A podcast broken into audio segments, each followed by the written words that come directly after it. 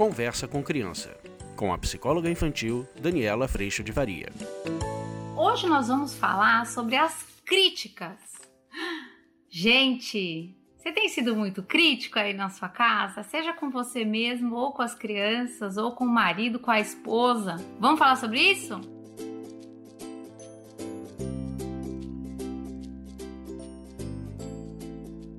Gente, é tão interessante a gente parar para pensar na crítica, porque a gente escuta muito falar a crítica construtiva, eu topo. a crítica destrutiva, eu topo, eu gosto. Mas o ponto é o seguinte, né? A gente faz uma crítica, ou quando a gente faz uma crítica, a gente está partindo de algum lugar. Uma das coisas mais bonitas para a gente falar qualquer tipo de situação para qualquer pessoa é a gente primeiro perceber o quanto nós vivemos provavelmente a mesma dificuldade. Ela pode aparecer de outra forma, isso tem muito a ver com os nossos temperamentos, mas quando eu falo com você sobre qualquer coisa de um lugar de quem também vive esse desafio, a gente começa a falar de uma forma amorosa. Eu nem chamaria de crítica, sabe? Eu chamaria de colo, de convite à reflexão, de preocupação, do quero teu bem, tenho me preocupado com isso, mas a hora que a gente fala de um lugar de expectativa, de que o outro já devia saber, já devia conseguir, já devia dar conta, a gente acaba na crítica exigindo. E na crítica, sem perceber, a gente acaba fazendo um julgamento. Normalmente, esse lugar ele pode cair para um risco muito comum do outro que nos escuta acabar percebendo a nossa postura repleta de hipocrisia. Porque eu tô criticando algo em você e, gente, eu tenho tanta essa experiência lá em casa que assim, sabe quando você chega e fala, gente, olha só essa bagunça, pega esse copo. E aí eu olho e tem uma canequinha de café minha na minha escrivaninha. Nessa hora, a forma como eu falo, ela pode ser sim firme e cheia de orientação, mas ela não pode ser hipócrita. E muitas vezes, na nossa forma de comunicar, a gente acaba se esquecendo de que a gente está vivendo os mesmos aprendizados. Então, hoje eu tenho muita atenção com isso lá em casa, porque eu acho que esse é um dos pontos mais assim escorregadios para mim, que é eu falar para as meninas ou para o Rogério qualquer situação, mas eu falo, ó, gente precisa cuidar melhor disso. Você pode pegar tal coisa que está espalhado, eu também vou cuidar das minhas coisas. E a resposta do outro costuma ser muito melhor quando ele nos vê juntos no desafio que ele precisa se aprimorar de certa forma. Por quê? Porque olha que eu falo, pega logo esse copo e tá, tá, tá. Muitas vezes isso vem numa crítica de isso não devia estar ali. E a atenção do outro muitas vezes vai muito mais para falar, bom, mas a sua xícara também tá espalhada. E aí a gente tá num constante ataque ao erro do outro e numa dificuldade muito grande de assumir as nossas falhas e os nossos próprios erros. Então a crítica, se ela está caminhando por um lugar de humildade em quem fala, em quem ouve, normalmente ela está caminhando por um caminho onde o eu também vivo isso de uma forma ou de outra, ou ajo de uma forma diferente, mas eu também tenho esse desafio e essa dificuldade, eles estão presentes.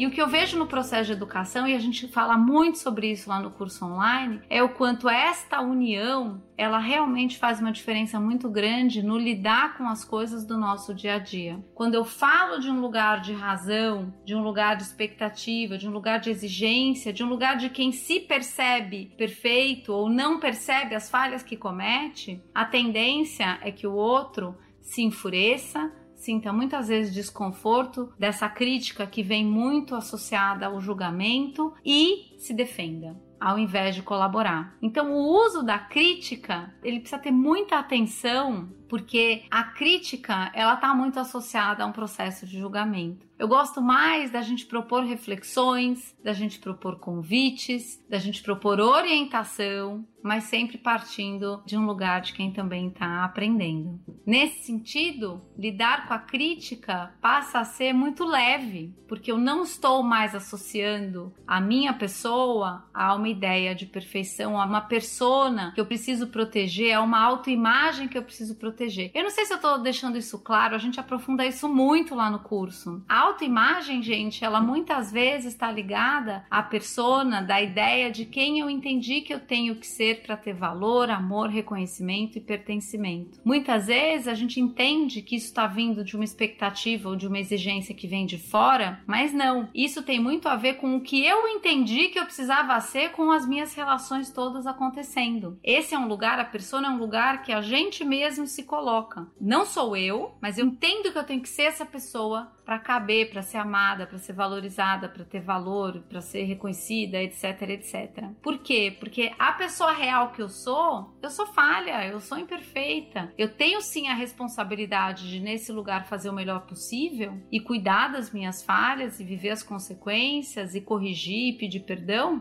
mas eu não estou num lugar de ter que ser perfeito, entende? Esse é um lugar muito comum no processo de educação, de um aprisionamento muito grande das crianças e de um aprisionamento muito grande dos pais, porque nesse processo de educação que quando a gente entende a criança como luz e como plenamente boa, a gente começa a achar que nós somos responsáveis por tudo de ruim que acontece, pelo xilique que essa criança dá, porque eu não entendo que na imperfeição que ela também é e que eu também sou, ali existe aprendizado. Na expectativa e na exigência, eu acabo caminhando por um caminho que aquilo não devia estar acontecendo e eu já devia ter ensinado e essa criança já devia ter aprendido e eu já devia ser a mãe que já consegue fazer com que a criança ou o pai que a criança aja da forma correta. E isso, gente, é, é triste porque isso nos retira do aprendizado. Isso nos retira do mundo real, da pessoa real que somos, da imperfeição que somos e da responsabilidade de agirmos quando a gente percebe toda a nossa falha acontecendo.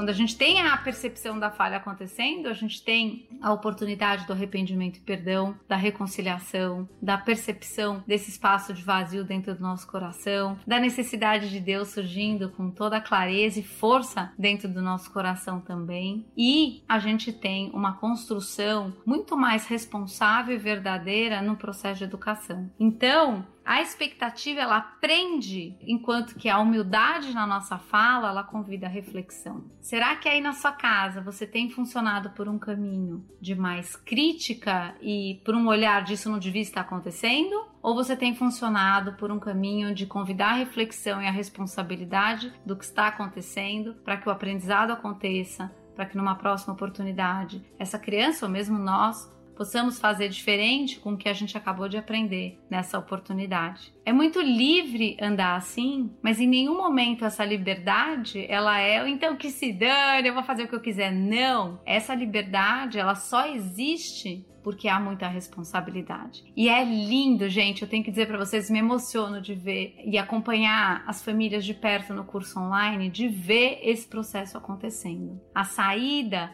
de uma proteção de persona, muitas vezes é nossa mesmo como pais, e a entrada num processo de aprendizado. Nisso a gente acaba indo para um dia de cada vez, a responsabilidade do que sai de dentro de nós, seja das nossas palavras como as nossas ações, e a gente começa a convidar os nossos filhos para esse mesmo processo a gente acaba vivendo uma experiência de reconciliação, de consideração, de perdão, de responsabilidade, de autonomia, e é muito lindo ver isso acontecendo dentro dos nossos filhos. Por isso que eu te convido para vir para o curso, onde a gente realmente aprofunda tudo isso, abre tudo isso com a experiência que você vive todo dia aí na sua casa e eu vivo na minha. Nesse sentido, a gente começa a entender que a gente pode sempre convidar a reflexão mas de certa forma, quem sou eu para te criticar, certo? E aí a gente começa a cuidar muito mais do nosso telhado de vidro do que do telhado de vidro do outro. Porque certamente, nessa experiência que a gente tem humana enquanto famílias, muitas vezes a gente cai no equívoco de achar que o meu jeito é o melhor jeito ou o jeito certo. Eu não consigo entender que isso é só um temperamento, o outro tem outro temperamento.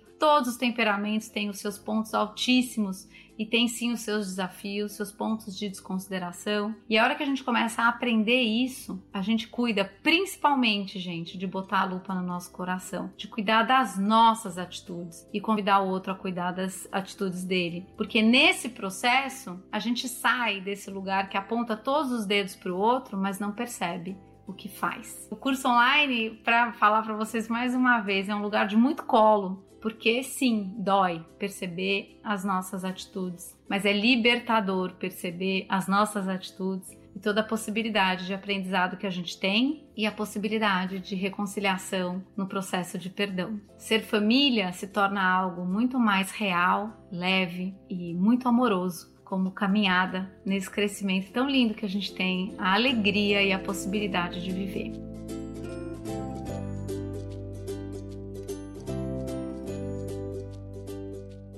Eu agradeço muito a Deus por toda essa paz no meu coração e por toda a certeza e a percepção das minhas falhas hoje e da possibilidade de não ter que ser mais perfeita ou ideal e poder lidar com muita responsabilidade com tudo isso. E eu agradeço muito a tua presença aqui também. A gente se vê na próxima. Tchau! Você acabou de ouvir Conversa com Criança, com a psicóloga infantil Daniela Freixo de Faria. Mande seu e-mail para conversa@danielafaria.com.br.